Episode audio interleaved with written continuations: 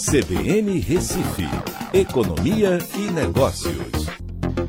Écio Costa, boa tarde, Écio. Boa tarde, Aldo. Boa tarde, ouvintes da CBN. Tudo bom, Écio? Tudo bem, Aldo. Então, A semana tá. já começando agitada. É, vamos começando aí. O IPCA pode ficar abaixo de 1%, Écio? É, Aldo, essa é a previsão de algumas é, casas de análise né, e de corretoras de que o IPCA possa fechar o abaixo de 1%. Certo? É, também você tem a própria FGV é, também comentando sobre isso, dizendo que há uma, uma probabilidade. Tá? É, isso tem, no primeiro momento a gente pode achar que é uma coisa positiva, mas quando você vai ver direitinho é algo bastante problemático, Porque você ter um IPCA de 0,9, 0,7, como alguns estão prevendo para o final do ano, é um cenário de deflação, né, tanto do ponto de vista da oferta como também da demanda. Tá?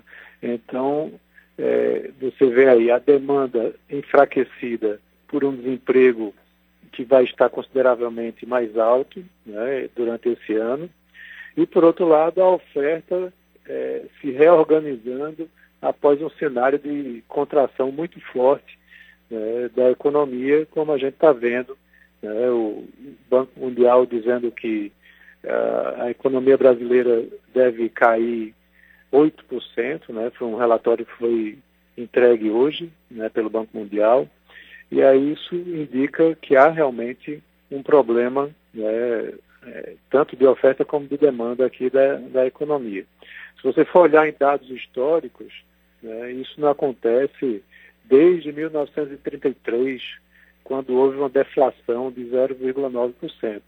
Então houve realmente uma deflação naquele, naquele período. Tá?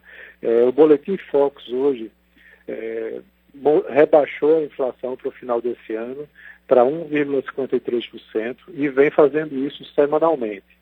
Tá? Então, a, a, expectativa, como eu disse, de algumas, a, de algumas casas de estudo é que, é que a gente tenha realmente essa inflação abaixo de 1% no final do ano, trazendo muita preocupação também para a economia. É, e não deve subir no ano de 2021 de forma expressiva. Tá? A expectativa também é que no ano que vem fique abaixo né, da meta de inflação que é planejada para o ano que vem.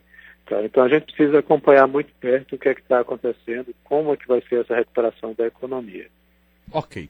Écio, até amanhã. Grande abraço, um ótimo início de semana a todos, até amanhã. Obrigado.